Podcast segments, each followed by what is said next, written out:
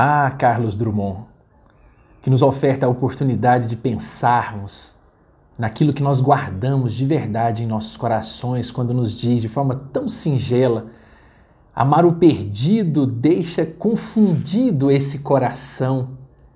Nada pode o ouvido contra o sem sentido apelo do não. As coisas tangíveis tornam-se insensíveis à palma da mão. Mas as coisas findas, muito mais que lindas, essas ficarão. O mestre nos ensina, o mestre poeta nos ensina que de fato as coisas que nós guardamos para toda a vida, elas não são efetivamente nada que possa ser tangível, mensurável nos nossos cálculos e formas de enxergarmos a vida. Minha pequenininha, com oito anos, quando digo para ela que vou cuidar e protegê-la até quando ela tiver 90 anos, ela sempre olha para mim com um olhar de ternura e diz: Mas o papai vai estar tá aqui?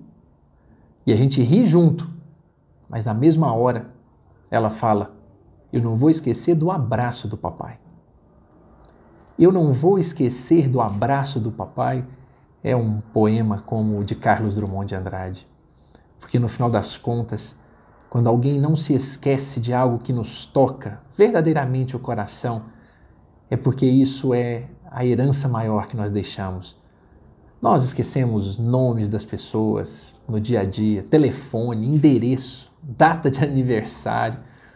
Esquecemos coisas que são palpáveis, coisas que medimos no tempo. Mas certamente não nos esquecemos dos dias em que estivemos com essas pessoas não nos esquecemos da forma como elas nos acolheram, das presenças em momentos difíceis e também nos momentos alegres. Nós não nos esquecemos de quando elas fizeram por nós coisas incríveis e quando nós tivemos a oportunidade de fazer-lhes coisas tão pequeninas e elas nunca mais se esqueceram.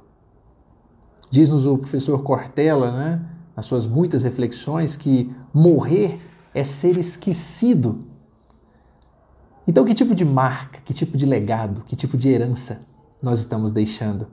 Qual a memória que estão criando a nosso próprio respeito? Basta que nós olhemos e pensemos um pouco naquilo que estamos realizando no nosso dia a dia. Estamos deixando uma herança de momentos, exemplos, ou estamos nos restringindo a deixarmos bens, coisas?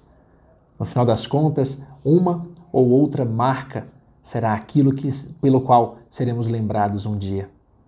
Que possamos então lembrarmos de verdade que essas coisas findas, muito mais do que lindas, essas ficarão.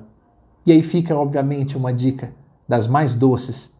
Se pensarmos dessa forma, um bom remédio, um bom remédio para a memória, para que nós possamos fortalecer e fortificar essa capacidade de lembrarmos termos essa memória afetiva sobre as coisas, é amor. Que possamos, amar mais para lembrarmos mais. Um forte abraço a todos.